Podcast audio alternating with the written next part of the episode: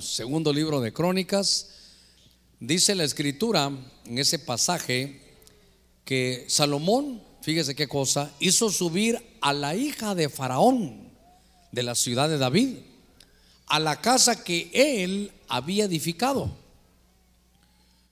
Mire lo que dijo Salomón, pues Salomón dijo, mi mujer no habitará en la casa de David, rey de Israel, porque son sagrados los lugares donde el arca del Señor ha estado. Esa, última frase me llamó la atención porque son sagrados los lugares donde el arca del pacto, el arca del Señor ha entrado.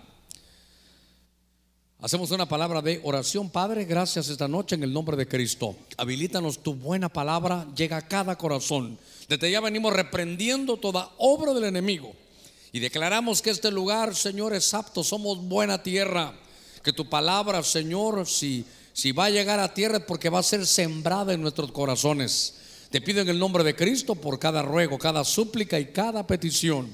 Y Señor, al mismo tiempo te damos gracias porque cada problema está en tu mano. Ábrenos tu buena palabra. Lleva el consuelo, lleva, Señor, la exhortación, lleva la edificación a cada vida. Todo te lo pedimos en el nombre de Cristo. Gracias, Señor. Amén y amén. Gloria a nuestro Señor. A ver, démosle palmas fuertes a nuestro Señor. Gloria a Dios. Gloria al Señor.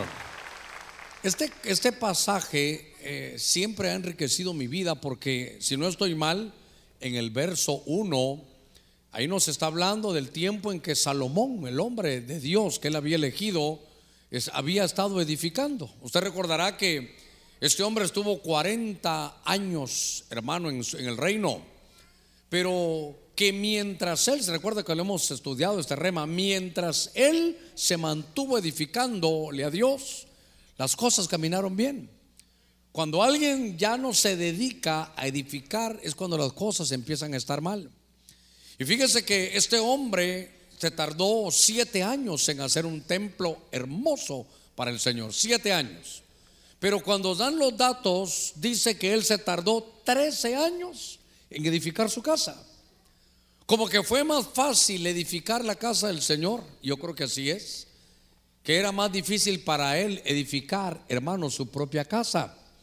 Y entonces, en este pasaje, aunque este hombre se está dando unas permisiones terribles, porque está haciendo una unión con la hija, hermano de Faraón. Pero a pesar de que estaba mal, lo que estaba haciendo, yugo desigual, la hija de Faraón, usted sabe la historia, el problema de, Salomón es que cuando él ya dejó de edificar, ahora le estaba edificando a ella. Y cuando, cuando tal vez la señora le pidió que quería estar en algunos lugares, hermano, que eran sagrados, él le dijo, mira, baje sus ojitos a ese verso 11, como que todavía había un poquitito de temor de Dios y le dice, mi mujer no habitará en la casa de David, rey de Israel. Oiga, porque son sagrados los lugares donde el arca del Señor ha entrado. Entonces, eso me llamó la atención porque a pesar de las permisiones, a ver cuántos somos hijos de Dios aquí. A veces hacemos cosas que no están bien, pero internamente usted sabe lo que a Dios le agrada y lo que a Dios no le agrada. ¿Alguna vez ha resbalado usted en el Evangelio? Y uno sabe, ¿verdad? Esto no está bien, esto, esto no está bien. Y él entonces se había dado algunas permisiones de emparentar con la hija de Faraón. Pero cuando la hija de Faraón quería estar donde el arca del pacto, donde el arca del Señor había estado, él dijo, no, aquí no voy a tener esta señora, miren, porque yo sé que estoy mal. Yo sé que estoy actuando mal, pero todos los lugares donde el arca del pacto ha estado son lugares sagrados. Había todavía cierto, hermano, temor de Dios. Y entonces esa frase, después de estar aquí el domingo que hablamos un poquitito de los misterios del arca del pacto, entonces me llamó la atención porque dije yo voy a investigar en qué lugares estuvo el arca. Porque esos lugares, hermanos, dice que son sagrados. Y entonces, note usted que Salomón dice, no, no, aquí no puede estar esta señora. No, no. Si yo sé que estoy en yugo desigual, así que mejor le voy a hacer una casa a ella, pero ella que no esté aquí, porque los lugares donde ha estado el arca son, son sagrados. Ahora, usted que ha estado conmigo y espero que haya venido el domingo por la tarde, en el, nos quedamos al segundo culto en el ayuno, hablamos de los misterios del arca. Y entre las muchas cosas que ejemplifica, hermano, que simboliza el arca del pacto, es la presencia de Dios. Entonces, como que el verso 11 cobra más fuerza, porque dice, porque son sagrados los lugares donde la presencia de Dios, hermano, ha estado. Entonces me di a la tarea de buscar algunos lugares donde la presencia de Dios estuvo. Y quisiera analizarlo con usted, qué fue, hermano, lo que sucedió. Y me llevé algunas sorpresas tremendas acerca de esto. Usted sabrá y usted se recordará. Ahorita voy a ver que no, no me tarde mucho en la introducción. Llevo cinco minutitos en la introducción. Pero este tabernáculo de Moisés, cuando la nube se movía, se desarmaba. Y usted sabe cómo lo trasladaban, hermano, los de Gersón, los de Coat y los de Merari se llevaban todo esto, hermano, en ese, en ese traslado. Pero el tiempo pasó, hermano, y el último lugar donde ya no se movió es un lugar que se llama Silo. Y en ese lugar se quedó el arca del pacto. Y entonces ahí ya nunca más, o, vamos a ver, no solo el arca del pacto, sino en ese lugar se quedó el tabernáculo. Fue la última parada que tuvo, hermano, fue la última vez, fue la última estación donde este tabernáculo, hermano, ya, ya no se movió. Entonces, si estaba el tabernáculo, estaba el arca del pacto, estaba esa arca del pacto. Y entonces quiero iniciar, hermano, estos, esas estaciones, esos lugares donde estuvo el arca del pacto. Y si estuvo, hay que averiguar por qué ya no estaba el arca del pacto. ¿Qué es lo que tipifica el arca del pacto? La presencia de Dios. Entonces, si la presencia ha estado, hermano, debería de seguir estando. Entonces, quiero analizar con usted esas estaciones, hermano, que tuvo el arca del pacto. En el primer libro de Samuel, vamos a arrancar el mensaje, en el capítulo 4, verso 3, dice la escritura, cuando el pueblo volvió al campamento, los ancianos de Israel dijeron, ¿por qué nos ha derrotado hoy el Señor delante de los filisteos? Oiga, tomemos con nosotros, y aquí subrayé yo, de Silo, ahí subrayé, en Silo, tomemos con nosotros de Silo el arca del pacto del Señor para que vaya en medio de nosotros y nos libre del poder de nuestros enemigos. Verso 4, para que entendamos lo que sucedió. Y el pueblo envió a Silo y trajeron de ahí el arca del pacto del Señor de los ejércitos que está sobre los querubines. Pero oiga, esto fue lo que me llamó la atención.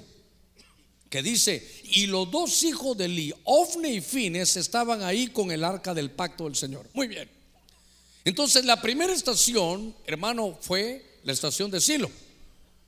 Cuando ya el pueblo de Dios llegó, para que usted me entienda, iban 40 años en el desierto. La última estación donde llegó ese tabernáculo fue el lugar de Silo.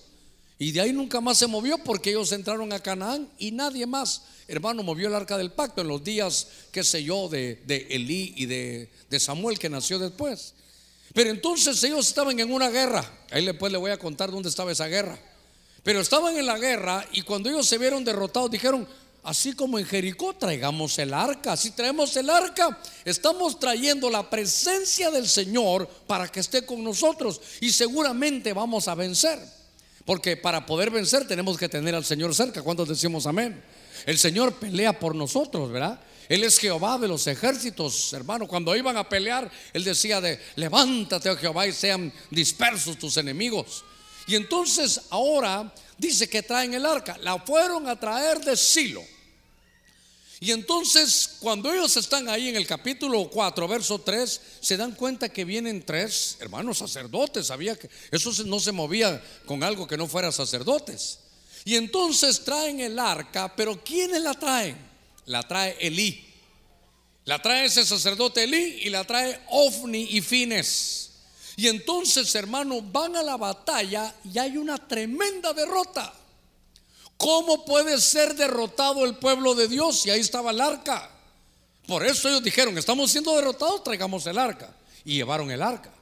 El problema es que cuando llevan el arca, uno va a estudiar, pero ahí dice en el verso 4, dice que la llevaron Elí, Ofni y Fines, era el padre Elí y sus dos hijos. Usted ya sabe la historia, usted ya sabe a dónde va. Pero entonces ellos eran los encargados, ellos eran los portadores del arca. Y entonces van a la batalla y a pesar que el arca del pacto esté ahí, hermano, ellos, ellos de alguna manera se ven derrotados. Y entonces el problema no estaba en el arca, hermano. El problema nunca va a estar en el cielo. El problema está aquí en la tierra. Y entonces ahora están este ovni fines y está el padre hermano que se llama Elí. Y mi Biblia me habla entonces de que algo había sucedido. Porque ellos traían la presencia de Dios, pero era una, era, a ver cómo lo puedo decir, era padre, hijo, sacerdotes. Pero ponga cuidado en esto. Era una generación sacerdotal que se había manchado. Era una, una generación sacerdotal que, hermano, que se había descalificado. ¿Por qué? Porque Elí, que era el padre, sabía de cosas que se estaban dando que no estaban bien. Y el problema de Elí, él no, él no cometió los errores, pero él lo sabía, oiga esto, y no los corrigió. El problema no es cuando no se corrige porque nadie sabe, pero, pero si hay problema y, y Elí, el líder lo sabía y él, él no quiso nada porque eran sus hijos, y usted sabe. Lo que sucedía con Ovni y Fines es que tenían, hermano, relaciones con algunas servidoras de la iglesia. Entonces era una generación sacerdotal que hermano que no se arrepintió, se estaba se había manchado con la inmoralidad. Y entonces por eso, hermano, llevar el arca del pacto a la batalla, eso, hermano, es seguro éxito. Pero ¿por qué fue que no ganaron la batalla? Por aquellos que estaban llevando el arca. Y entonces, fíjese que al ver esto me, me llamó la atención un poquitito un verso que alguna vez hemos leído, porque me parece a mí que, que dice la escritura en el Salmo 78, 60. Oiga lo que dice la escritura. Abandonó la morada en Silo, la tienda, la tienda que había levantado entre los hombres.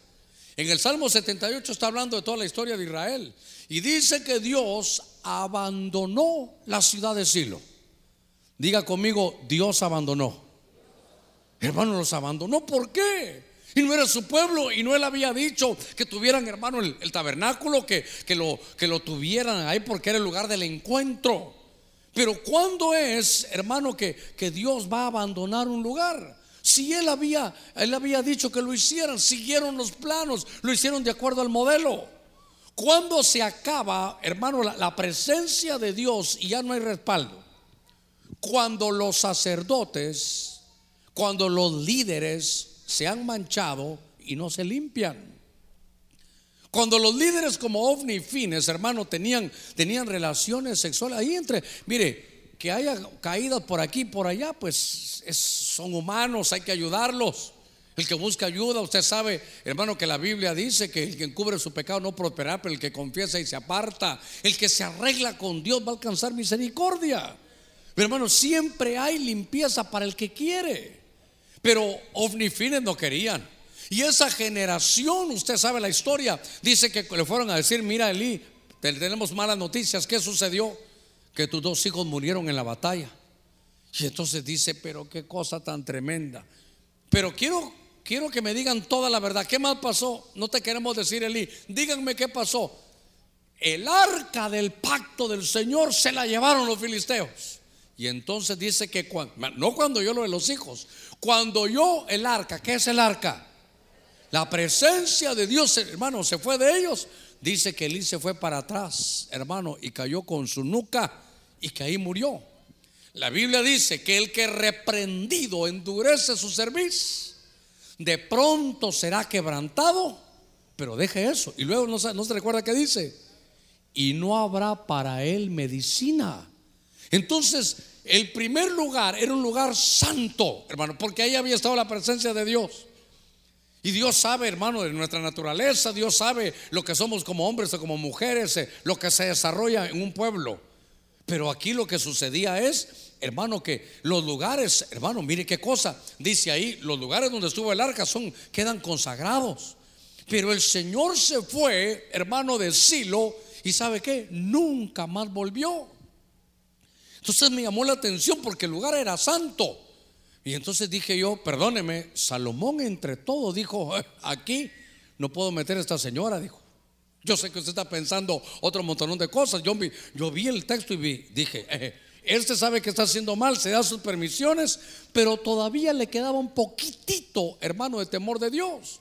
Y entonces, claro, Salomón termina mal. Pero, pero yo aquí estoy viendo que el Señor abandonó la ciudad de Silo. ¿Sabe qué? Cuando se, uno mira aquí que lo abandonó es su presencia, su respaldo, su hermano, su mover, su fluir. Y es que no era tanto, hermano, porque hubiese faltas, sino que eran faltas de liderazgo. Eran faltas de los que estaban, en, hermano, en la cúpula. Era, eran faltas que no querían limpiarse, era una forma de vida. Y entonces, hermanos, dice el Señor que, que ya nunca más volvió a Silo.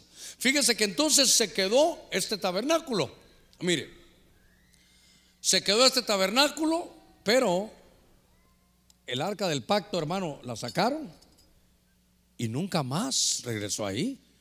O sea que, ¿cuánto tiempo habrá quedado el altar del holocausto? Quedó el candelero, lo, hermano, olvidaron ese templo, se apagaron las lámparas y ya ni el arca de la presencia estaba. Entonces, yo le quiero decir algo. Dios, hermano, tiene una promesa y nos ha dicho que Él estar con nosotros todos los días hasta el fin. Pero si de pronto se ve, hermano, que hay inmoralidad, qué terrible que, que esa, mire, esa generación, usted sabe, lo hemos hablado, que Elí Dios le tenía promesas grandes. Pero luego el Señor dice, yo te había dicho, pero ahora con lo que has hecho, como no te has arrepentido, mejor ya no digo nada más. Como el quien dice, yo te había dicho, pero ahora ya no te digo eso. Y es más, ese día nació el hijo, ¿se recuerda usted de, de, Fines? Y entonces le pusieron a ese niño Icabod, que es sin gloria. Note cómo una familia sacerdotal, si se envuelve, hermano, y no se limpia por la inmoralidad que vino, de pronto toda la bendición sacerdotal, ellos se descalificaron. Y dice Dios, ya no te voy a poner a ti, mejor voy a poner a otro. Como el que dice, toda la bendición que tenía para ti, se la voy a dar a otro.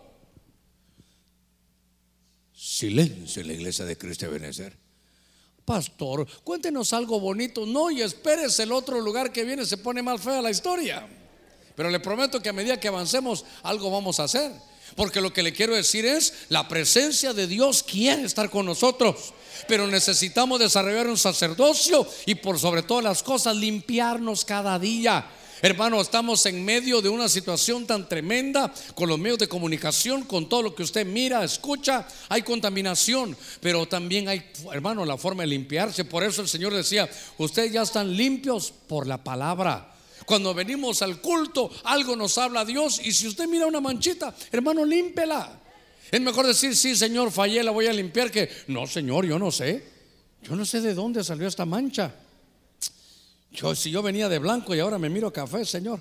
Y el Señor dirá, no, hijito, llevas meses de andar puro. Ya no pareces oveja, pareces perro dálmata con tanta mancha que tienes. Entonces, a medida que usted mire que hay un paso en falso, corrijamos. Porque Dios ha decretado bendición, somos prosperados por su palabra. Pero cuando de pronto llegue, hermano, la mancha, hay que limpiarnos rápidamente. Démosle, démosle palmas fuertes a nuestro Señor. A ver, gloria a Dios, gloria al Señor. Entonces, el primer lugar, Silo, Dios lo abandonó, nunca más volvió ahí. Quedó una, una, una generación sin gloria. Eso fue lo que se ganaron. Y Dios puso a otro. Ahora, vaya conmigo aquí, regrese sus ojitos aquí a 1 Samuel 4.1. Dice la escritura. Y llegaba la palabra de Samuel a todo Israel. Y salió Israel para enfrentarse en batalla con los filisteos. ¿Está leyendo conmigo? Y acampó el pueblo junto a dónde. Yo lo leí y le dije, Señor, ¿en qué lío me estoy metiendo? Y acampó junto a Benecer mientras que los filisteos habían acampado, hermano, en Afec. Ahora, yo le estoy leyendo Primera de Samuel, capítulo 4, el verso 1. Pero antes leímos capítulo 4, pero solo que unos versos adelante. Entonces, el arca ellos tenían un pleito y como, como fueron derrotados, entonces ahora digo yo, ¿dónde fueron derrotados? En Ebenezer.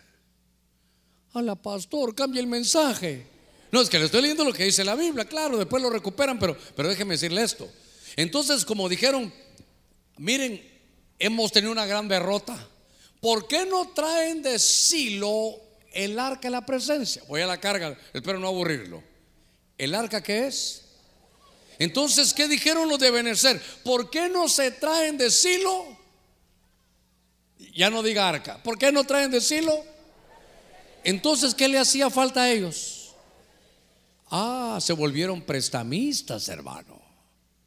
Porque entonces ellos van a la batalla y no tienen la presencia de Dios. Cuando veo lo que le parece la segunda estación, hermano, es Ebenezer. Y entonces ellos van a la batalla, era con ellos la batalla, pero hacen, mire, mire, aquí dos cosas importantes que quiero decirle en este punto.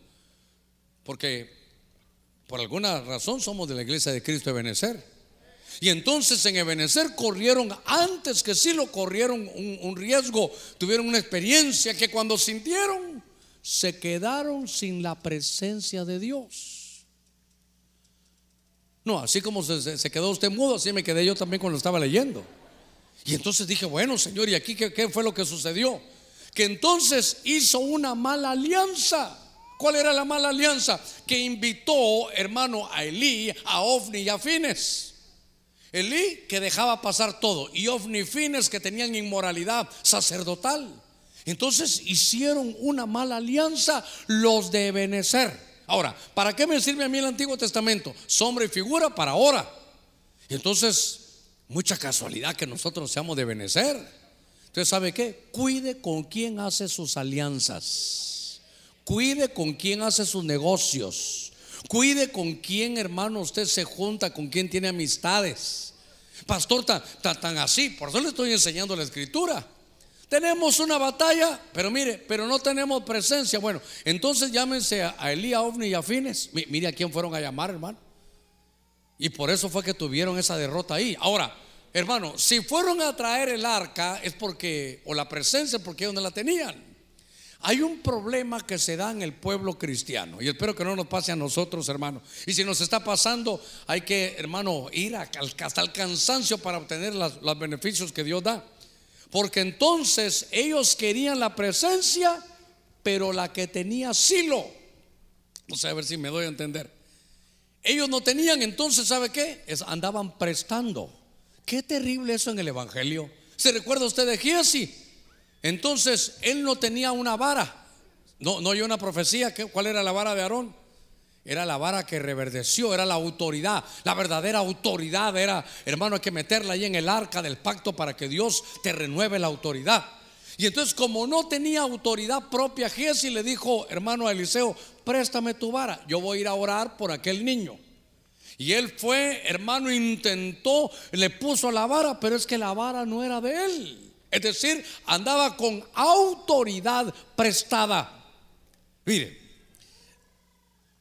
habían unos exorcistas ambulantes, ¿se recuerdan? Hechos capítulo 19.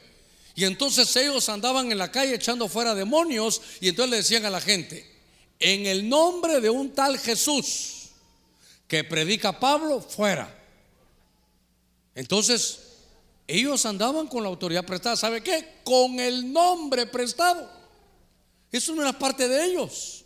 Ellos solo oyeron, fíjense que allá anda uno que se llama Pablo y utiliza el nombre de Jesús y se llaman los demonios. Entonces Pablo sabe el nombre, lo tenía parte de su vida, pero aquellos exorcistas tenían que andar prestando, hermano, el nombre. mire, déjeme que mi mente está trabajando y quiero llevarlo a esto. Estoy recordando aquellas vírgenes de Mateo capítulo 25 se recuerda que había cinco prudentes y cinco insensatas. Y entonces estaban esperando al novio y a la hora que vino el novio, hermano, se dieron cuenta que en lo que esperaban se les gastó el aceite, la lámpara se apagó y tenían que tenerla encendida. Y cuando fueron a buscar, ¿qué les hacía falta? No tenían falta aceite, hermano, no tenían aceite, les hacía falta. Entonces le dijeron, ¿saben ustedes que son prudentes? Préstennos del aceite que ustedes tienen. Y las prudentes fueron todavía más prudentes, hermano. Y le dijeron, mira, la verdad, esto es lo que yo estoy usando aquí, pero, pero Dios me ha enseñado a que siempre tengo que tener guardado algo. Y esta es mi reserva. Si te la doy a ti, me quedo sin nada. ¿por qué no vas y la consigues? Y fueron, hermano, a buscar, a ver dónde compraban, porque estaban prestando aceite. ¿El aceite qué será? Prestando la unción, hermano. Prestando la unción. Entonces veo que en el Evangelio que hay algo que nos puede estar dañando. Mire, le voy a decir algo. ¿Cuántos hemos recibido a Cristo Jesús? Entonces usted es, es, parte de un cuerpo místico llamado la iglesia. Y entonces todos somos miembros de un solo cuerpo, pero, pero todos hermanos somos miembros de un cuerpo. Pero no todos somos iguales, no todos somos boca, no todos son nariz, no todos son oídos. Cada uno tiene una ubicación especial. Y entonces en el lugar donde tú debes de estar, tú tienes tu función. Hermano, yo he podido hablar porque tengo boca, pero yo nunca he podido hablar con el oído. ¿Se imagina un oído, hermano, tratando de hablar? Entonces, ¿sabe qué? El oído cuando trate de hablar va a tener que andar prestando, a ver, boca, dame unas palabras. ¿Qué le estoy tratando de decir? Que todos en Cristo tenemos diferentes dones. Y entonces cuando uno ya conoce su don, ya Dios se lo ha dado y uno le empieza a trabajar, por lo menos yo no sé cómo lo verá usted, pero yo no tengo que andar prestando dones de nadie, hermano. Porque uno, uno ya sabe para lo que vino a la tierra, uno ya sabe cuál es su función. Y hermano, yo no veo que la mano se siente envidiosa porque los pies son los que caminan. La mano no está, ay, ¿cómo quisiera hacer pie para andar caminando? A ver, pregúntele usted, si uno le pudiera preguntar a un pie, pie, ¿no te cansas de tanto estar moviéndote todos los días? Pie, ¿no te cansas de tanto estar caminando? Y el pie, ¿qué le va a decir? No, si para eso nací yo. Mira, puedo caminar así, hasta de caballito puedo andar, puedo andar para atrás. Y eh, eso es lo de, hermano, esa es la función, ese es el don que tiene. Dicen, ¿cómo corren de rápido? Sí, claro, si son los pies, a ver, hazlo con la mano. Hermano, corre con los hombros, no se puede. Entonces, ¿sabe qué? Cuando uno está viendo qué don presta, cuando no has descubierto el que tiene para ti. Porque puede ser que el enemigo te tenga, te tenga, hermano, tal vez hasta complejado diciéndote, tú no sirves para nada, tú no tienes dones, a ti no te voy a dar nada, a otros sí se los voy a dar. Hermano, Dios reprenda al diablo. Cada uno de nosotros tenemos un don que Dios ha regalado. Nadie viene aquí sin un solo don. Cada uno, hermano, trae lo, lo que Dios le ha dado. A ver, démosle palmas fuertes al Señor. Gloria a Dios. Entonces, hermano, autoridad prestada, aceite prestado, nombre prestado y aquellos pidiendo presencia prestada.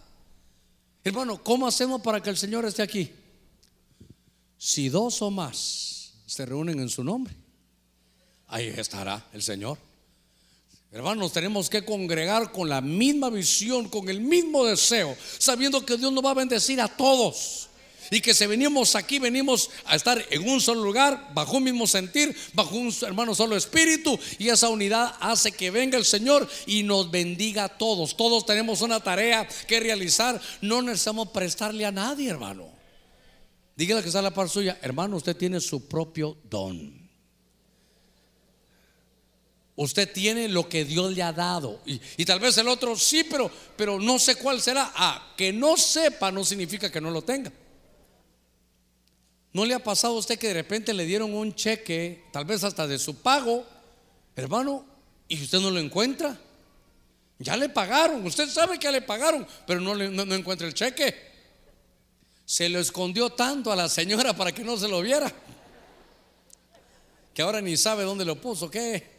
Ahí van a pasar semanas, usted casi que hasta reportó y cuando abra la Biblia, después de tres meses, ay, si aquí estaba el cheque, ¿verdad? Como dejó de leer tres meses, tres meses la Biblia, se le olvidó. Hermano, no tienes que estarle prestando a nadie. Dios tiene algo exclusivo para ti. Dios tiene un don específico para ti, tiene un plan específico para ti, tiene un trabajo específico para ti. Todos somos miembros, hermano, de un solo cuerpo. Entonces, fíjese que estaba, estaba viendo que entonces lo que sucedió en Silo es que el Señor se fue por inmoralidad. Pero lo que estaba viendo en la Biblia, lo que le sucede a Benecer en esa batalla es, hermano, que no tenía presencia, la tuvo que ir a pedir prestada. Fíjese que, le voy a decir algo, no había necesidad de ir a traer el arca. Lo que ellos tenían que hacer es doblar sus rodillas delante del Señor. ay Dios mío, ¿cómo decirle algunas cosas? Yo sé que a veces se requiere ayuda, hermano, a veces una ayuda un poquitito más fuerte. Yo sé que a veces muchos han necesitado ayuda y creo que está bien si usted lo decide así. Una vez se me acercó una persona muy, muy cercana y me dijo, no, yo voy a tener que ir con el psicólogo. Está bien, le dije yo, no tengo problema.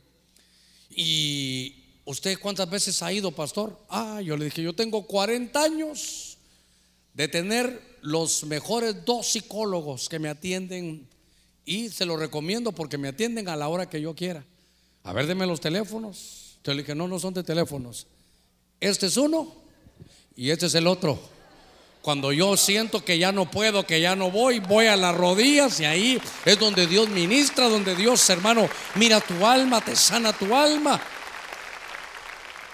Hermano, mire, tal vez usted no lo ha vivido, pero a veces en la Biblia hay un montón de, hombres de Dios que, que querían morirse. ¿Alguna vez usted ha estado triste? Sí, ¿verdad? Eso es, eso es terrible, la tristeza es terrible. Hay una tristeza que genera en Dios, esa, nos va a servir para volver al Señor. Pero hay una tristeza que dice Corintios que degenera en muerte. Esa no es tristeza que viene de Dios. Ahora, alguna vez, pero no va a decir amén, mejor solo oígame. Yo se lo voy a preguntar y usted me responde internamente. ¿Alguna vez ha tenido usted deseo de morirse? No, no vaya a contestar. Alguno dirá sí, pero morirme de la risa, dirá alguien, ¿verdad? Pero, pero alguna vez, ¿para qué vine? ¿Qué estoy haciendo? No, Señor, aquí. Pero ¿sabe qué? Por el tiempo quiero ir al punto medular. Cuando Jesús estuvo en sus momentos más difíciles, hermano, ¿qué hizo el Señor? Se fue al monte de los olivos. Y ahí, usando sus rodillas, fue a orar. Y se recuerda qué fue lo que le dijo al Padre. Señor le dijo, yo no quiero esa copa, pero ¿sabes qué? Si me la he de tomar, si es la tuya, que se haga tu voluntad. Ahora, antes de irse ahí, el Señor vio a unos discípulos y le dijo, fíjense que necesito ir a orar. Yo les hubiera dicho, fíjense que tengo que ver a mis dos psicólogos, necesito ir allá. ¿Y qué le dijo Jesús? ¿Por qué vas a orar Jesús? ¿Por qué fue a orar Jesús? Jesús dijo, yo estoy triste. ¿Hasta dónde? Mire qué cosa estoy triste hasta la muerte. Y entonces fue a las rodillas, hermano, ¿cómo salía el Señor del Getsemaní? Salía renovado. Entonces, lo que tenía que haber hecho, hermano, la gente de Benecer allá y lo que tiene que hacer la gente de Benecer aquí, mire, aquí estuvo el apóstol Billy, ¿verdad? Yo le dije, Billy bandido, y esa pedrada que me tiraste delante de todos. ¿Se recuerda? ¿Cuántos conocen al hermano? No, ¿cuántos están en que hace 10 años? Amén. ¿Cuántos han hablado con su pastor? Y todos, como quien dice, Germán, ¿qué pasa? Y yo no sé si usted vio mi señal. Le dije, no, es que yo no les enseño que hablen conmigo. Yo les enseño que hablen con el Señor. Aquí enseñamos a que el hermano, sus dos rodillas son las que le van a dar, hermano, el diálogo, el que le va a dar la respuesta. Entonces le dije, bueno, cuando yo llegue allá en octubre que me estás invitando, voy a hacer lo mismo, a ver qué les has enseñado. bueno, dejamos, vamos a seguir adelante. Entonces, cuando la presencia usted siente que no está, ¿qué hay que hacer? ¿Dónde la prestamos? ¿A quién traemos? No traigamos a nadie. Cuando usted sienta que la presencia no está, vaya a las rodillas y dígale, Señor, yo creo en tu promesa. Tu promesa dice que tú estarás con nosotros todos los días hasta el fin. Solo te pido que me hagas sentir algo que llevo meses sin poder sentirla. Y si no la siento, me voy a aferrar a tu palabra porque mira mi incredulidad. Hermano, yo le aseguro que si dobláramos las rodillas más seguido estaríamos más fortalecidos. Entonces ahí me dio otra estación donde, hermano, la presencia no estaba y andaban prestando presencia. No preste autoridad. No trate de predicar como aquel o como el otro. Usted tiene algo especial que Dios le dio a usted y que nadie lo tiene. Entonces, ¿sabe qué? Vaya con eso que Dios le dio y Dios lo va a usar. Bueno, déjenme, déjenme avanzar. Estaba leyendo y fíjese que los filisteos se llevan el arca. Primera de Samuel capítulo 5. Vamos a la tercera estación. Los filisteos tomaron el arca de Dios y la llevaron de Benecer a Asdod. Entonces tomaron los filisteos el arca de Dios y la introdujeron en el templo de Dagón. y la pusieron junto a Dagón. Como el pueblo de Dios había hecho una mala alianza, los sacerdotes estaban en inmoralidad, dijo Dios, yo no voy a estar en eso. Hermano, Dios no va a estar con impecables, no, no, es, no, no le estoy diciendo eso, sino Dios va a estar con los que reconocemos que hemos pecado y nos limpiamos. Dios, Dios conoce sus debilidades y las mías. Dios sabe que vivimos en este cuerpo de pecado todavía. Pero entonces, cuando yo veo esto, digo, ah, bueno, entonces lo que a Dios no le gusta es que si nos ensuciamos, sigamos sucios. No, nos tenemos que limpiar. Ahora, vienen los filisteos, se llevan el arca de Benecer y se la llevan a Asdod. Y entonces la meten en el templo de Dagón. ¿Sabe qué? Hermano, la metieron ahí como un trofeo.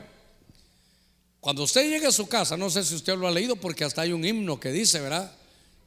Que habla de Dagón y los filisteos. Y entonces pusieron el arca ahí con el dios Dagón. El dios Dagón era la versión antigua de Aquaman, hermano. Porque era mitad pescado y mitad hombre. Y entonces ahí lo pusieron. Y se fueron y dijeron, bueno, ya trajimos el arca a este templo. Y al otro día, cuando entraron, ¿cómo estaba Dagón? Hermano, Dagón lo habían tirado al suelo y entonces le habían quitado la cabeza y le habían quitado, hermano, solo hasta le, quitaron, no le iba a decir los pies, no, que la cola, porque era pescado. Y lo dejaron tirado así. Dice, y quedó postrado frente al arca del pacto. Y entonces dice que llegaron, hermanos, los, filisteos, lo compusieron y lo volvieron a poner. Y al otro día otra vez estaban tirados. Ahora, lo que quiero yo aplicar es, hermanos, las estaciones del arca del pacto. Y el arca del pacto es la presencia de Dios. Y aquí entra a un tabernáculo, pero no era tabernáculo de Dios, era un tabernáculo de Dagón. ¿Va conmigo? ¿Sabe qué? ¿Cómo quiero ver esto? Para mí esto es, esto es algo hermoso. Que no estoy viendo ese tabernáculo como, como una construcción arquitectónica, sino que estoy viendo que cuando, hermano, usted está aquí en la tierra, usted es un tabernáculo. Nosotros somos tabernáculos. Atrio, lugar santo y lugar santísimo. Usted sabe, cuerpo, alma y espíritu.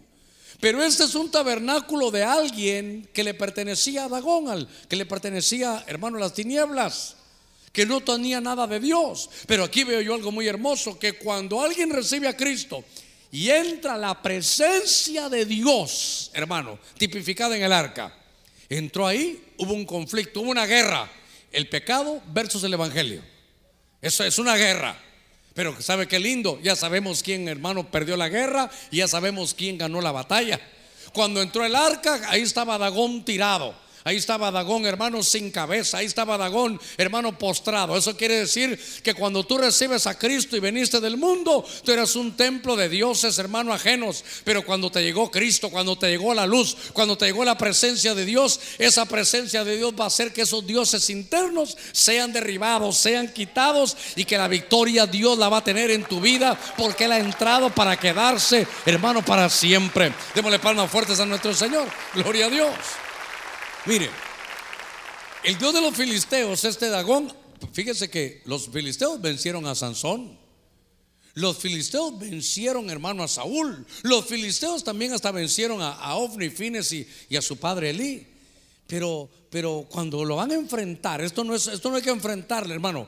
Para los que no han recibido a Cristo, esos, a ver, ese, ese Dios Dagón puede tipificar, si usted quiere, los vicios puede tipificar algo que tú no quieres hacer, pero que te tiene amarrado. Y eso no te lo vas a poder quitar nunca, a menos que recibas a Cristo Jesús. Porque cuando la presencia de Dios entra, hermano, es como una luz que radica tinieblas. Es como el, el, Dios Dagón y sabe qué, lo querían levantar. Mire, el diablo y la carne siempre van a querer edificarte de nuevo a Dagón allí. Si tú fumabas mucho, ahí te van a estar construyéndote un tu paquetón de cigarros. Si tú le entrabas a la bebida, ahí te van a tener un tu whisky como que fuera karateca, cinta negra. Ahí te van a estar edificando esto y el otro, pero ¿cuántas veces? Hermano, el enemigo te quiere edificar de nuevo a Dagón. Tú tienes que saber algo. Si ahí está la presencia de Dios, tienes la victoria segura. El que está en Cristo, nueva criatura es. Las cosas viejas pasaron, todas son hechas nuevas. El evangelio va a irrumpir y va a destruir al Dios Dagón. Démosle palmas fuertes a nuestro Señor. Esto es algo hermoso. Eso es algo que nadie puede hacer, hermano. Eso humanamente no se puede pelear contra Dagón. Pero cuando entró, hermano, la presencia de Dios, ¿sabe qué es la pugna? Pecado contra el Evangelio. A ver quién va a ganar. Yo ya sé quién va a ganar, si eso está lindo, hermano. Si esta victoria la tenemos, hermano, de hace más de dos mil años. Así que si alguien no ha recibido a Cristo porque dice, mira, es que realmente mi pecado es muy grande, yo no sé cómo van a hacer, y es que yo hice esto y el otro, recuerda que la luz erradica las tinieblas. El Evangelio y la sangre de Cristo van a poder quitar, hermano, todo pecado. Lo que hace el Señor es agarra tu corazón, lo abre y te lo hace de nuevo. Todo lo que el enemigo te pudo haber sembrado en tiempos anteriores, hermano, esa estación me gusta a mí. Porque esa estación, a ver cuántos hemos recibido a Cristo. Esta estación usted ya la vivió. Yo no sé cómo vino usted la primera vez a la iglesia. Yo no sé cómo vino. Pero vino derribado, vino destruido, vino hermano diciendo ya no hay más para mí, ya lo probé todo. Por eso yo siempre te he dicho, si todo lo has probado y todo te ha fallado, Prueba a Cristo, deja que la presencia de Dios entre y Él te va a hacer un hombre nuevo. Él va a cambiar tu corazón y te va a perdonar todos tus pecados. Bendita misericordia, hermano del Señor. Ahora, estaba, me fui, hermano, viendo todas las estaciones, porque esta, esta, dije yo, después de que les voy a decir que hubo inmoralidad y el Señor nunca más volvió a asilo. Después que le voy a decir que Ebenezer prestando presencia estaba. Entonces dije yo, Dios mío, dame algún buen lugar. Y entonces encontré este templo de Dagón donde el arca vence. Hermano, la presencia de Dios va a vencer a cualquier enemigo. Así que para los que todavía, hermano, tienen miedo a veces, a ver cuántos encienden la luz en la noche, hermano. Pero, pero, pero ya acostaditos, que de repente se mueve algo y prende la luz. Todos los que se rieron, ya me imagino que la han prendido. Usted dirá, usted también, pastor, que se acaba de reír, ¿verdad? ¿Sabe qué? El perfecto amor echa fuera todo temor. Yo siempre le he dicho, ¿por qué? Pastor, es que fíjese que yo estoy orando y siento una presencia. Si está orando, invocando al Señor, seguro que hay una presencia ahí. Pero es el Señor. Es que pastor se movió un vaso, el ángel tenía sed. ¿Por qué tiene que ser? No sé si le ha pasado eso, que todo tiene que ser malo, un espíritu malo en su casa, si usted ha dedicado, hermano, la casa al Señor. A veces, hermano, las mesitas de noche ahí lo que truenan por la madera, ¿verdad? Y usted está dormido y truena la madera y peor si tenía un pie fuera en la chamarra, hasta más lo mete, hermano. Usted tiene un ángel que Dios ha delegado para usted. ¿Verdad que usted tiene un ángel? Entonces cuando oiga un ruido raro, hey ángel, tranquilo, ya te oí. Ah, ya veniste a bendecirme, qué bueno. No, que de repente un ruido, cruz, cruz, que se vaya el diablo y venga Jesús, hermano. ¿Por qué? ¿Por qué? Si usted está, todo lugar donde está el arca es consagrado. Todo lugar donde está la presencia de Dios le pertenece a Él. Todo lugar donde usted ponga la planta, hermano, de sus pies es territorio santo. Ahora, en el primer libro de Samuel sigue el recorrido del arca en diferentes estaciones. Le voy a leer la Reina Valera actualizada en el capítulo 6, verso 19. Dice así la escritura. Entonces Dios hirió a algunos de los hombres de Bet-Semes porque habían mirado dentro del arca de Jehová. Hirió a 70 personas del pueblo y el pueblo hizo duelo porque Jehová los había herido con una plaga tan grande.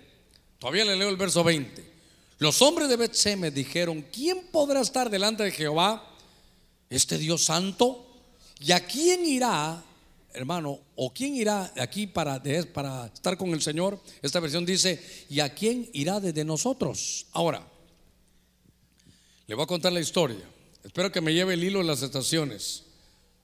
Salió de Silo y ya no regresó. ¿Quién andaba prestando el arca? los de Benecer. La perdieron y se fueron a Asdod.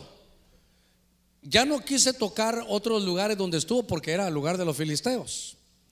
Pero entonces los filisteos, cuando vieron, hermano, lo que hacía el arca, ellos mejor la devolvieron. Y entonces ellos dijeron, yo creo que no es casualidad que la hayamos puesto en Asdod, en Ascalón, en Gaza, en cinco lugares filisteos, y entonces hay problema, mejor devolvámosla. Y como ellos no sabían cómo devolverla, la pusieron en una carreta con bueyes. Y mire lo que dijeron ellos. Dejemos ir la, el arca y que si estos no eran bueyes, eran unas vaquitas, si estas vacas la llevan a Bet-Semes, es que Dios de Israel se molestó con nosotros. Pero si las vacas no saben qué hacer y van a otro lado, entonces fue una casualidad. Y pusieron esa, pusieron hermano esa carreta jalada con un par de vaquitas y las, ellos fueron siguiéndola de lejos y la, las vaquitas llevaron el arca a Bet-Semes, que era un lugar donde estaba el pueblo del Señor. Entonces ellos dijeron, bueno, era de Dios, era Dios que estaba molesto con nosotros, porque el arca no se puede tener en manos de filisteos. Entonces ellos, la devolvieron. Entonces hubo un gran gozo, una gran alegría. Hermano, el arca la fueron a dejar allá a Bet-Semes. Y entonces los de Bet-Semes, hermano, llegan y hermano, y destapan el arca y corren, hermano, y quitan este propiciatorio y, y lo dejan abierto. Y entonces la gente que llegaba a ver de Bet-Semes miraban adentro del arca y dice que se murieron 70.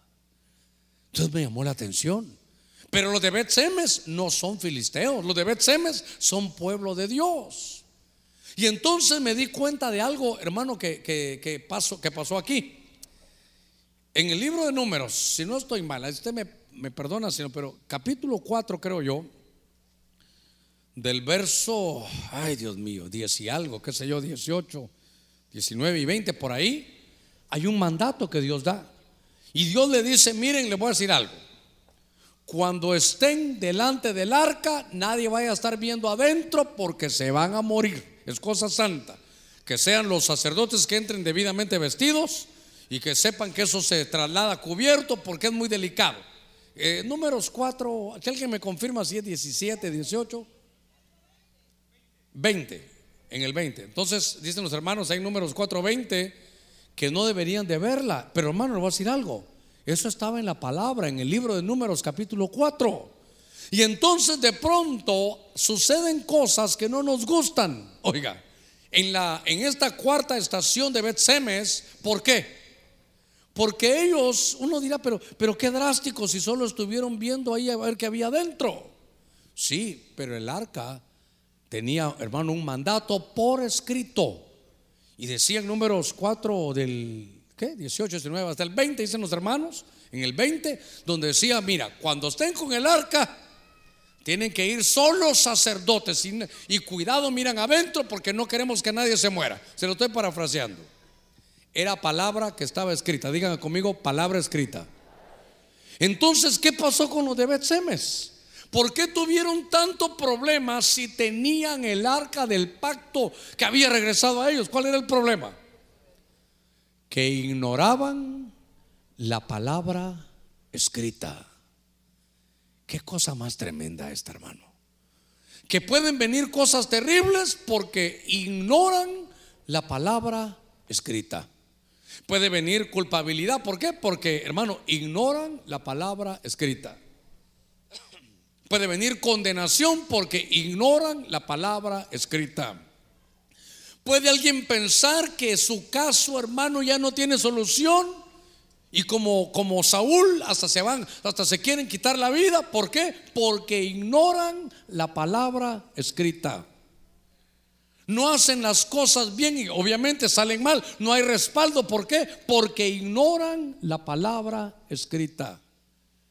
Y entonces me di cuenta que una de las estaciones, esta vez Semes, hermano, en, el, en, el, en, el, la alegría, el holgorio, en la alegría, hermano, de, de tener ahí el arca del pacto, les fue mal tener la presencia de Dios y que nos vaya mal, ¿por qué? Porque ignoramos la palabra escrita. ¿Sabe? Esto le pasó también al rey David. Lo vamos a ver en un ratito. Pero note usted que a veces no se conoce la palabra escrita. Y entonces usted puede estar lleno de culpabilidad porque usted ignora que el Señor fue una, dice en el libro de Isaías que Él se hizo como una ofrenda por la culpa. Él ya llevó nuestra culpa. Dígale al que está a la par suya, no te llenes de culpabilidad. Si ya confesaste, recuerda que el Señor es nuestra ofrenda por la culpa. Lo hemos enseñado, hermano, es la palabra Asham. ¿Cuántos, hermano, se sienten condenados, viven con una condenación terrible, no hacen nada, Hermano, ni pichan, ni cachan, ni dejan batear porque ellos ya se condenaron solos. Porque ignoran que Romanos 8.1 dice, ninguna condenación hay para los que están en Cristo. Otros hermanos diciendo, no, de esta ya no salgo. Usted sabe que así se murió Saúl. Saúl estaba en la batalla, hermano, y entonces dijo, no, de esta ya no voy a salir. Y se puso una, una espada y se echó sobre la espada. ¿Sabe qué? Se suicidó porque él pensó que, que ese era su último, que él estaba en su último momento. Entonces yo le diría, ¿por qué un cristiano puede pensar, hermano, en quitarse la vida? ¿Por qué? Porque ignora la palabra escrita. Hermano, juntamente con la prueba y la tentación, ¿sabe qué dice Dios? Busca porque juntamente con eso hay una puerta de salida. Dios no te va a poner en un cuarto, hermano, donde no hay una puerta de salida. Pero ignoran la palabra escrita. Qué cosa tremenda, pastor. Yo no sé qué ha pasado. Viera que mi marido no me deja venir. Ahora, hijita, cuéntame algo. Cuando te casaste, me casé hace tres años. Y cuéntame, él a qué iglesia iba. No iba a ninguna iglesia, pero yo en fe, pastor. Dije, este hombre, Dios me va a hacer milagro de, de, enderezarlo y ya casados, él va a venir conmigo a la iglesia. Era una mujer, si usted quiere, que servía en la iglesia, una mujer, hermano, que oraba, que ayunaba, pero ¿sabe qué? Ignoró la palabra escrita. No os unáis en yugo desigual. Es que, pastor, qué espalda la que tiene ese hombre. Es que cuando da la mano yo siento que tiene un par de gatos ahí guardados aquí en el bíceps, pastor. Sí, pero la Biblia dice que, que lo tenga, pero ignoran la palabra. ¿Qué cosa esta? Póngase cinturón de seguridad que esta, esta segura le va a molestar. Dice el Señor que Él va a abrir la ventana de los cielos y que te va a dar, hermano, sobreabundantemente. ¿Cuántos decimos amén a eso? Y uno dice, pero ¿por qué si llevo tiempo y no se ve nada, pastor? Porque ignora la palabra escrita. No sé si usted oye una profecía, que el que siembra, hermano, con todo su corazón y siembra, así va a ser su cosecha. Si siembras escasamente, hermano, si siembras dos semillas de, limón, no esperes que vayan a venir como un bosque de limones, dos palitos van a ver ahí, hermano. Dos plantas, como aquel hermano que le conté, ¿verdad? Yo, yo le estoy dando jalón, ¿dónde vives? En la esquina. ¿En dónde? En la casa de dos plantas. Y oh Dios mío, cada vez estoy peor de los ojos, Señor. Entonces le digo, hermano Abraham, eh, hermano Abraham, cuéntame, ¿dónde están los dos pisos? Perdóname. No, porque yo, dos plantas, pastor, pues no las veo. No, es que una es de aguacate y la otra es de tomate, me dice hermano, ahí estábamos ya. Entonces, bueno, para que no se me duerma. ¿Qué cosa esta? No ignoremos la palabra escrita. Ahí dice que Dios, hermano, dice que todo el deseo de Dios es bendecirlo. Es que Dios me envió esto para destruirme. ¿Dónde dice eso? Es que Dios mire cómo está. Hermano, Dios no tiene propósito para ti. Pero ¿por qué pasa todo eso? ¿Por qué en me sucedió eso? Porque ignoraban la palabra escrita. La mujer que ora o profetiza, que se cubra su, su cabeza. Pero, pastor, yo sé, tal vez tienen el don de profecía, pero ¿por qué no lo hacen así? ¿Por qué afrentan su cabeza? Porque ignoran la palabra escrita. Pregúntale que está en la par suya, ¿te dedicas a la palabra escrita? ¿Te dedicas a leer un poquito tu Biblia? Porque hermano, si solo la viene a leer aquí, ay Dios mío. Esto es como en la universidad, que usted, si usted solo abre su libro de matemáticas en la universidad, seguro que va a perder, hermano. La universidad sabe que, la matemática que es, es práctica. Igual el Evangelio sabe que es práctica. Puedes saber griego, hebreo y arameo, pero como no lo pones en práctica, te, estás divorciando. Hasta le recitas a la mujer Mateo 19, 9. La palabra es por ney, el número de la concordancia. ¿De qué te sirve si al final te estás divorciando? ¿Por qué? Porque has ignorado la palabra escrita. Es que, pastor, mira esta mujer como es. Ya leíste la palabra escrita que la mujer hay que honrarla y que la mujer hay que tratarla como un vaso, no como dijo un hermano, más fácil. Es que los hermanos a veces leen muy rápido, ¿verdad? Como un vaso más frágil. Usted sabe, yo no sé por qué tengo en la, en la casa, pero, pero una leona, dice usted, ¿verdad? Sí, porque has ignorado la palabra escrita. Bueno, déjeme avanzar. Entonces, hermano, dice Primero de Corintios, perdón, de Samuel 7.1. Siga conmigo en Samuel. Ya pasamos por el 4, 4, 1, 4, 2, 4, 3, nos fuimos al 5, 1. Ahora, hermanos, pasamos por el 6, 19. Ahora vamos al 7, 1. Dice la escritura, los hombres de Kiriat Jearim vinieron, subieron el arca de Jehová y la llevaron, usted sabe, hemos hablado de esto, a la casa de Abinadab, en la colina. Luego consagraron a su hijo Eleazar para que guardase el arca de Jehová. Verso 2. Aconteció que desde el día en que el arca llegó, se recuerda, Kiriat Jearim, pasó mucho tiempo.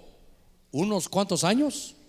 Unos 20 años. Y toda la casa de Israel gemía, hermano, por, por Jehová.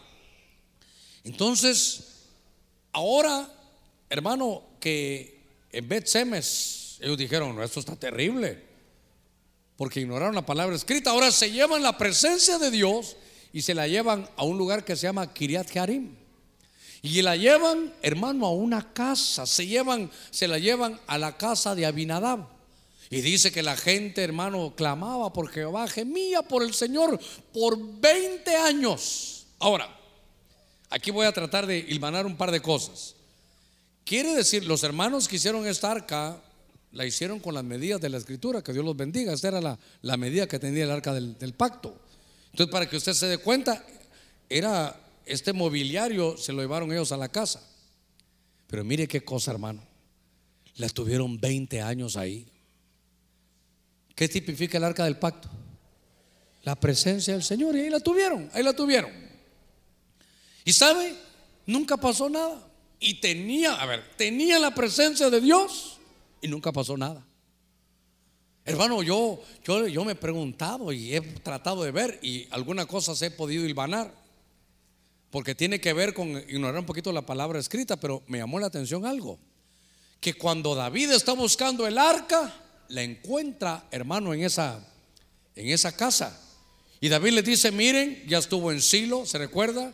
Pasó por Ebenezer, la perdimos con los filisteos, se la llevaron a dos de otros lugares, la devolvieron en Bet-Semes, ahora la tienes aquí.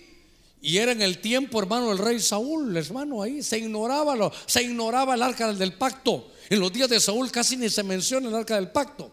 Pero ahora está David y David dice, bueno, ahora yo soy el rey y me la quiero llevar a Jerusalén. Entonces usted recordará la historia. Él agarra el arca, hermano, y entonces se hace una carreta de bueyes, ¿se recuerda? Y va, hermano, pone cantores, lleva instrumentos musicales. Creo que, hermano, iba ahí contentos en el desfile. Y se recuerda que los bueyes tropezaron. ¿Se recuerda que hemos hablado de eso?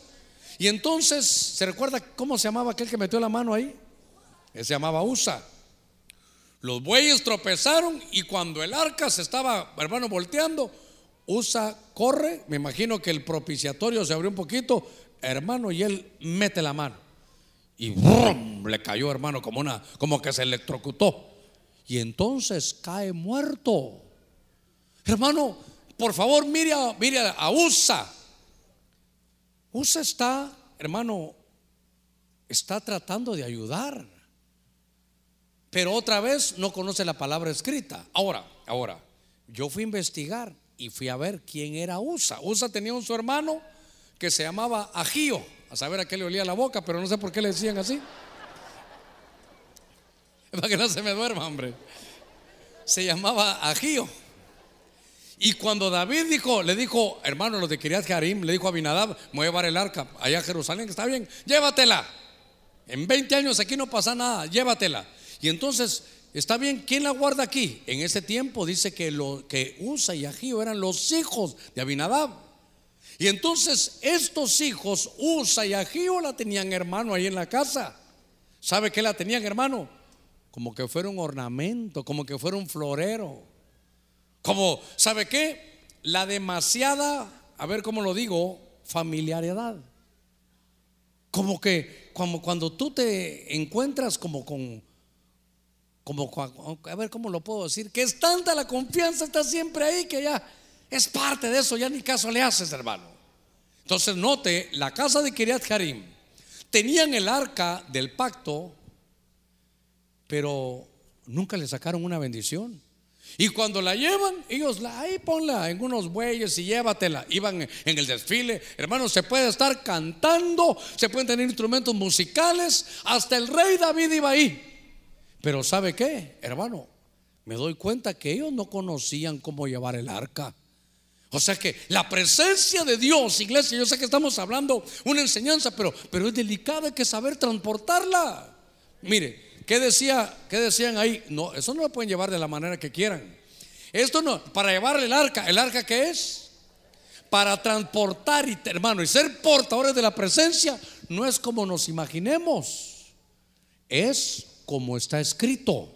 Y entonces, fíjese que estoy viendo que este USA que metió su, mano ahí, Dios mío, el tiempo se me ha agotado, pero todavía me queda algo aquí de, de, para decirle, pero estos eran hijos de Abinadab.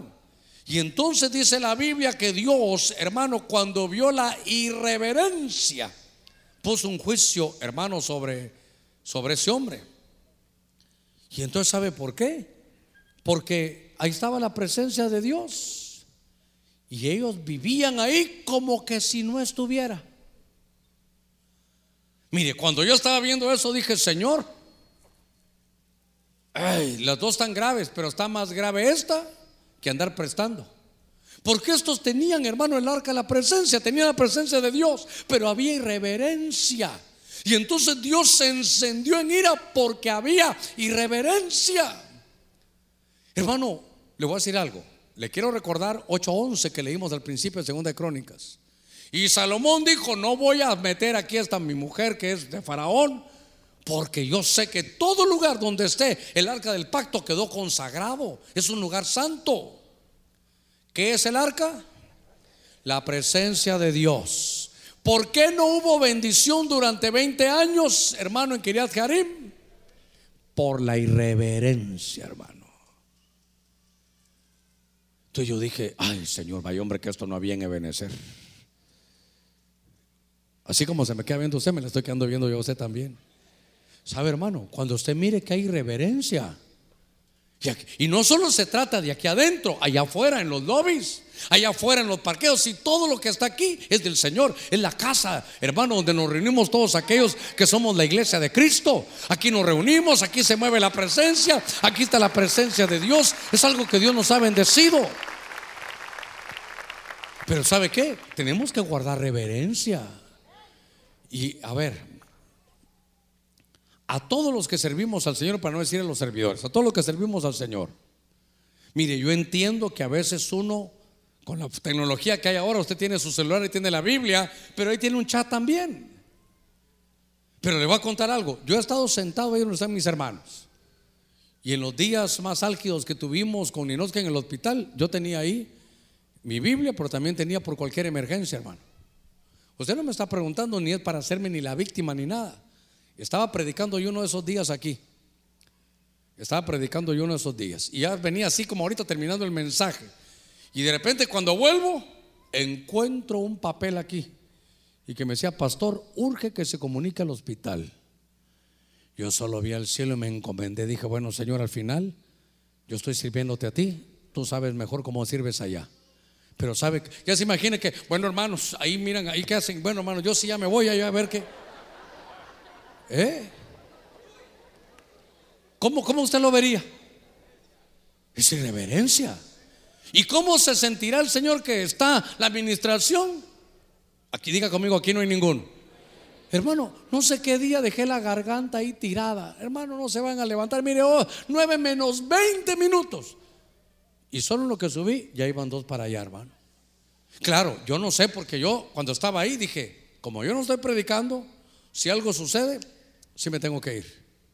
Y entonces yo preguntaba ahí a la enfermera, ¿cómo está todo en orden? Y como hasta casi que me volví enfermero, hermano, preguntaba por la presión, preguntaba por esto, preguntaba por el otro, pero yo sabía a quién estaba sirviendo.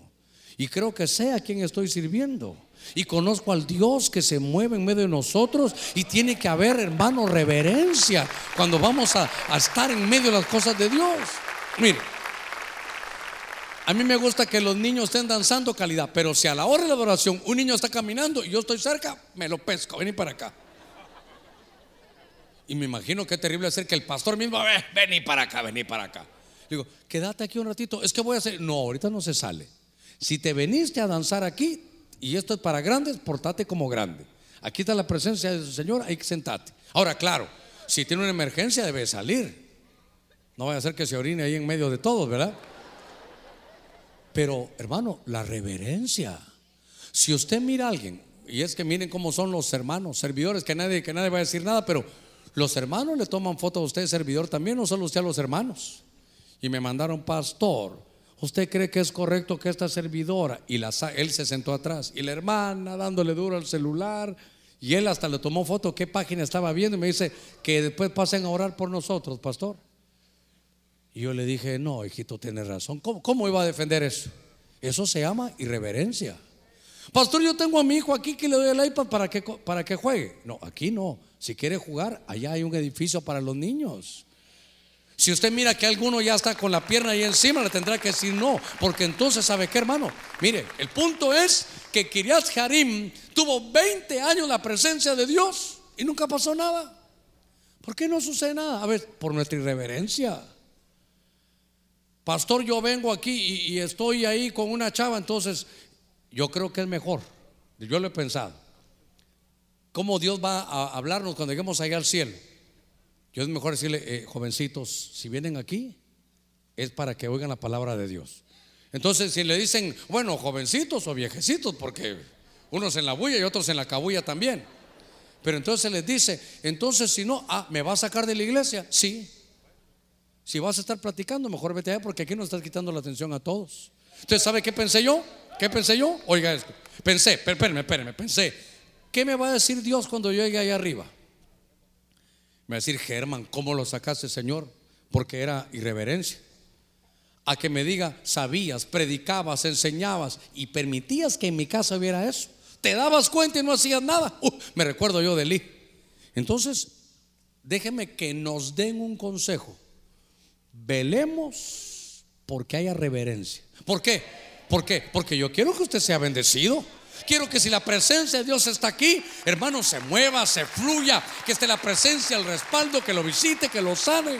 Pero tiene que haber reverencia. A ver, démosle palmas fuertes a nuestro Señor. Gloria a Dios. Mire, Dios mío, ya me pasé cinco minutos, pero tengo que terminar. Segundo Samuel 6:11. Dice la escritura, y el arca de Jehová se quedó en casa de Obededom. El geteo durante tres meses. ¿Se recuerda? Y Jehová bendijo a Obededom y a toda su familia. Se le informó al rey David diciendo: Jehová ha bendecido la casa de Obededom y todo lo que tiene a causa del arca del pacto. Oiga, a causa del arca del pacto. Jehová ha bendecido la casa de Obededom a causa del arca del pacto. Entonces David dijo, no, ahora sí me la voy a llevar, ahora sí lo voy a subir. Hermano, yo solo digo, Kiriat Harim la tuvo en su casa 20 años y no pasó nada. Y Obededom en tres meses, ¿sabe qué apunté yo? Que corto el plazo. En tres meses Dios ya lo había bendecido a, toda su familia. ¿A causa de qué? De la presencia del Señor. Entonces, Obededom, ¿qué hizo? Obededom, hermano, lo que yo veo que hizo él fue que se llevó el arca del pacto. Y entonces se la llevó a su casa y tuvo bendición. Si solo somos cristianos de iglesia, podrás tener el arca de hace 25 años y seguirás en las mismas. Pero si hoy le dices, Señor, he aprendido algo, lo que estoy aprendiendo aquí me lo llevo a mi casa. Aquí oro, allá también voy a orar. Aquí canto, allá también voy a cantar. Porque entonces me voy a llevar la presencia de Dios a mi casa. Y mire, hermano. Es un desafío, no que se lo pongo yo, no que la palabra. En tres meses estaba bendecido. Entonces usted póngase a pensar, de tres a 20 años, ¿qué es lo que ha pasado? ¿No será que a veces tenemos irreverencia en lo que los hermanos de la alabanza suben? Porque yo creo que aquí más, hermano, que otra cosa, más que preguntas hoy, es decirle, Señor, yo quiero que tu presencia esté conmigo.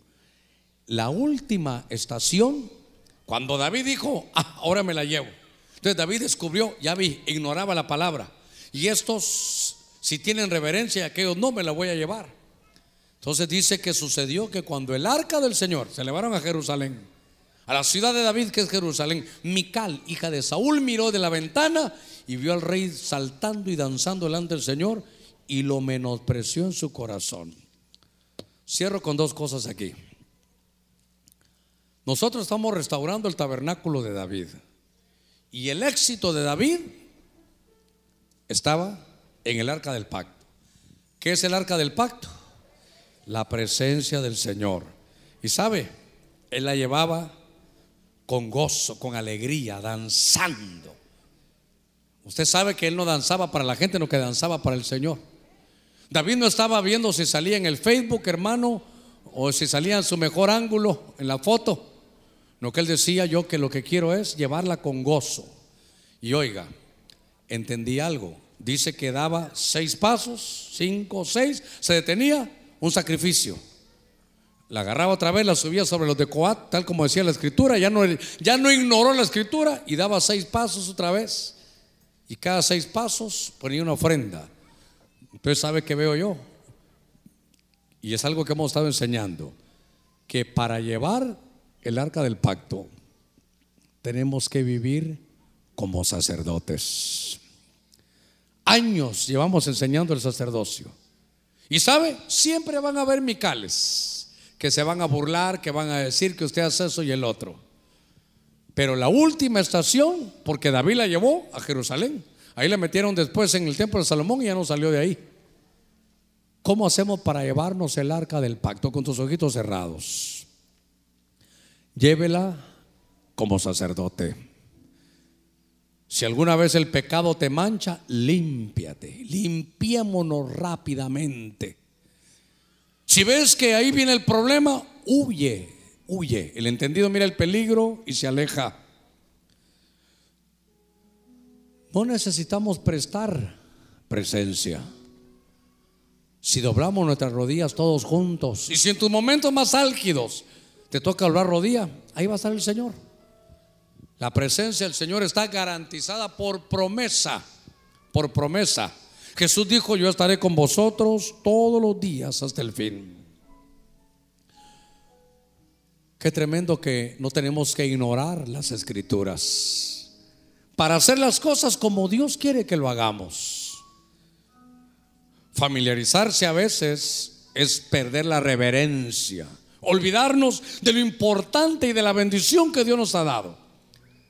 Hace 25 años comenzamos de nada.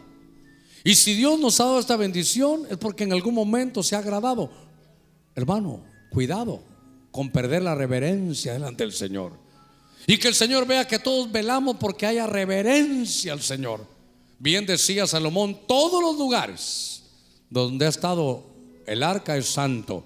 Y si usted recibió a Cristo, usted tiene a Jesús ahí en su corazón.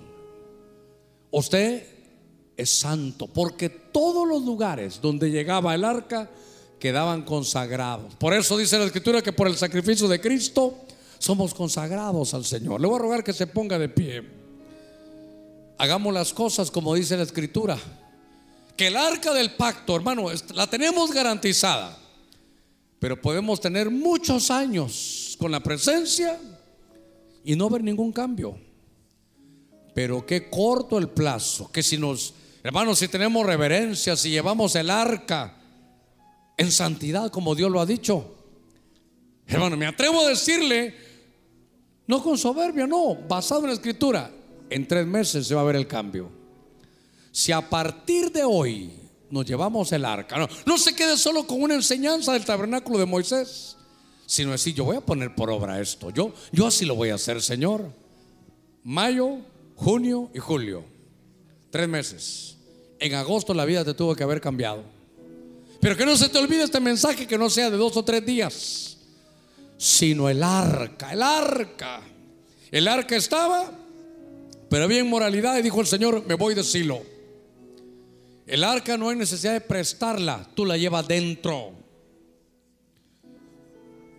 El arca, hermano, va a vencer a todo dagón, todo vicio que de pronto se quiera levantar en medio de tu corazón. La presencia de Dios tendrá que tener reverencia. No podemos ignorar las escrituras.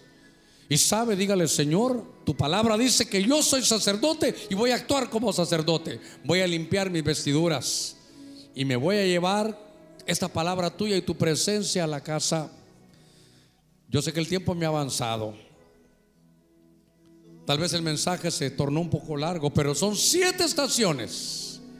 Y David se la lleva, igual que Obededón, en tres meses estaba bendecido. ¿Sabe qué es eso? Que no vamos a ignorar la escritura y que vamos a poner en práctica la escritura, que vamos a ser reverentes en el nombre de Cristo, actuando como sacerdotes. Yo quiero bendecirlo esta, esta noche. Y solo por el tiempo no hago la invitación porque ya se nos ha agotado el tiempo. Pero ¿sabe qué? Todo radica en su corazón, en cómo usted lo vea. Esta noche no hicimos preguntas, porque la única pregunta que hay que hacer es cómo estoy llevando el arca.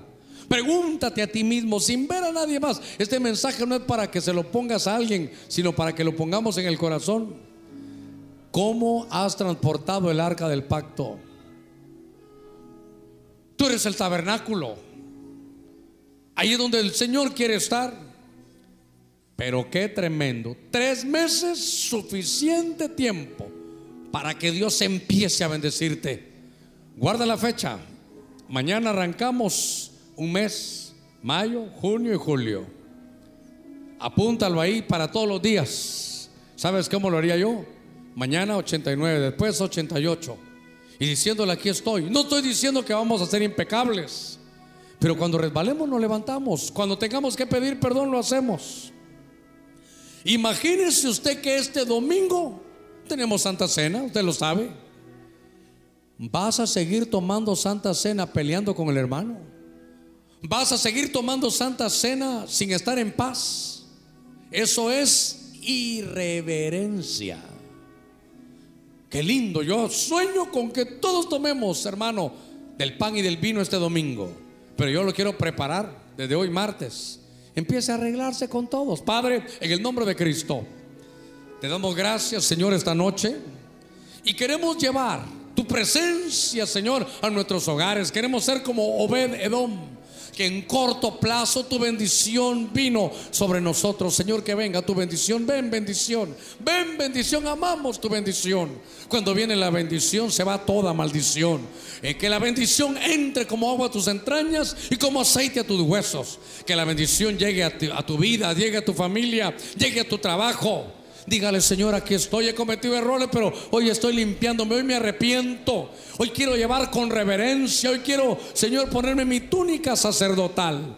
Te pido en el nombre de Cristo que sea yo con una unción, Señor, propia, que tú me la des. Pero me recuerdo de Obededón en corto plazo. No dejes un evangelio a largo plazo, como Marta decía en el día final acorta los plazos. Dile, Señor, yo quiero tu bendición a corto plazo. Tu presencia sé que la tenemos. Tu presencia está garantizada. Tu presencia es parte de un pacto unilateral que tú has hecho con nosotros. Que nos vas a bendecir, que somos como, como árboles plantados junto a corrientes de agua. Señor, que vamos a dar el fruto a su tiempo, que nuestra hoja no va a caer y que todo lo que hagamos prosperará. Me llevo, Señor, tu presencia, me llevo el arca en el nombre de Cristo. Digámosle esta noche, yo quiero ser portador del arca. Quiero portarme, Señor, de acuerdo a tu llamado. Quiero llevar esta vida de acuerdo al llamado que, que tú has puesto en mí. Con su mano levantada, Padre, bendigo a tu pueblo en el nombre de Cristo. Mira cada mano que se levanta, no solo aquí arriba, sino también en cada lugar, a través de la radio, a través de la televisión, aún a los hospitales, a las cárceles, donde llegue este mensaje. Señor, gracias por tu presencia. La llevamos con agradecimiento, la llevamos como sacerdotes a la manera no solo de David, sino de Obededón. Voy a poner corto plazo. En el nombre de Cristo. Que Dios te lleve con paz, con bendición y con el arca del pacto en tu corazón. Amén y amén.